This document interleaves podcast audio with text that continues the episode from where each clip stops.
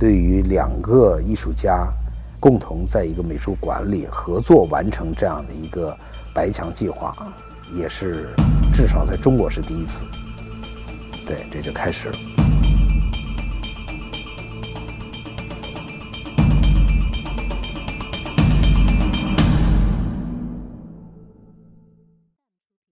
我对抽象啊接触都是在八十年代初，开始接触其实非常难以理解，也不明白康定斯基在干嘛，蒙德里安在干嘛。觉得呢画抽象的色彩啊、线条啊都很自由，这在表达起来的时候呢，好像更加的放松。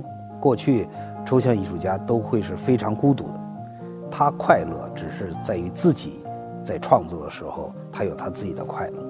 现在呢，无论是变成了一个时髦也好，潮流也好，好像大家对抽象艺术都变得很喜欢。同样，我们也会在想，这抽象艺术也可能还会变得比较孤独，也会有其他的一些潮流再来的时候，可能抽象艺术又会被放到一边。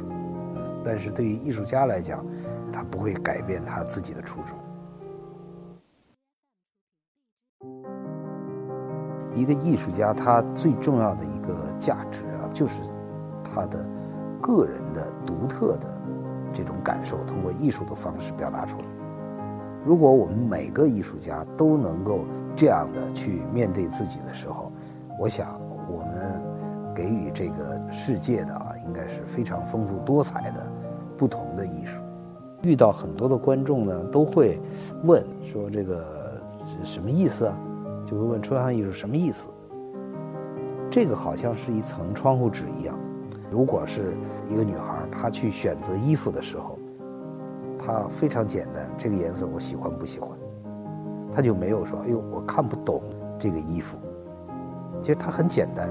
抽象艺术在某些时候是没有什么意思的，它只有点、线、面和颜色。一个艺术家通过这样的一个。作品去表达自己的时候，其实他的情感、他的感受是躲在画面的后面的。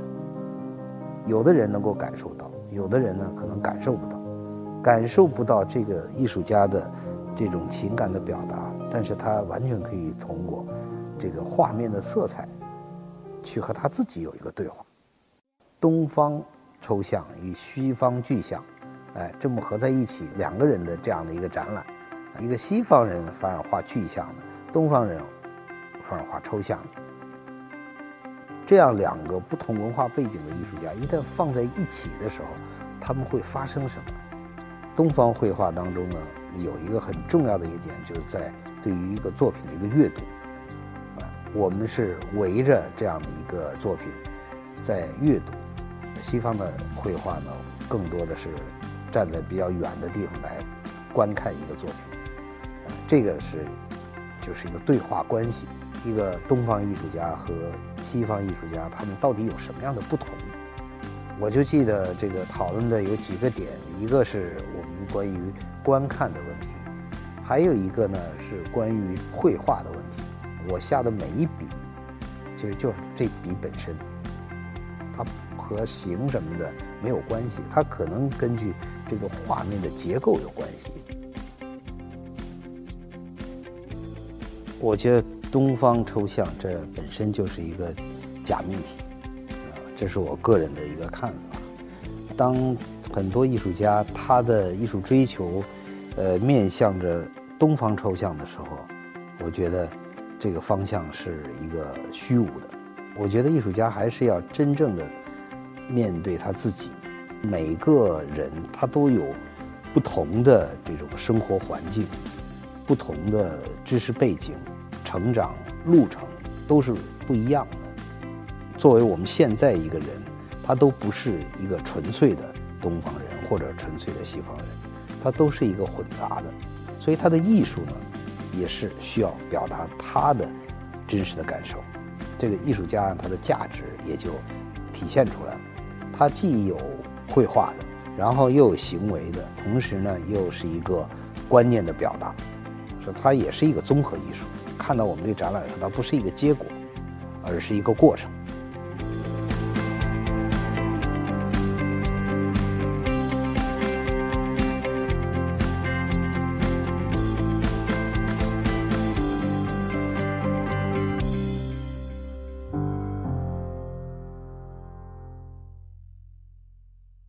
他画画的时候非常的快。像舞蹈，跑起来，但我画的就特别慢。就在里面。在同一时间，他画画完之后我画，我画完之后他再画，来回的这样画。一开始可能是通过一种对抗的方式，是通过互相破坏的这种方式，他加强他的这种心理，然后我再用更重的这种墨来进行消解，就不断的这样，他加强我消解，加强我消解，这样的一种过程，最终呢达到一个和谐的状态，两个之间发现哦合适了，不画了。既有他的，也有我的。过去的文化交流往往都是浅层的，就是把各自的艺术家的作品啊放在一起，但是没有真正的这样的一个交锋交流。我是非常希望能够做得更深入，才能达到互相的理解、互相的借鉴，最终呢共同创造出这种新的世界的文明。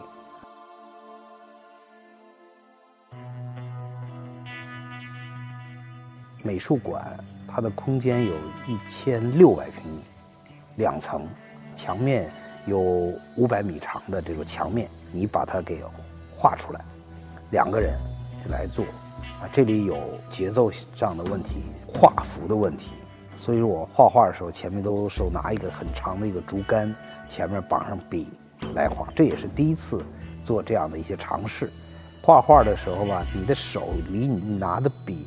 其实越短的时候，你控制的越好，但是一旦长出差不多有三米四米的时候，那你这个控制力就变得特别重要，非常的耗费体力。我觉得这个是一个特别强的感受。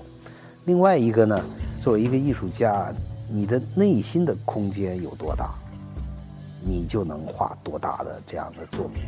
我对这个抽象艺术的理解呢，它是一个空间艺术，它并不是一个架上艺术。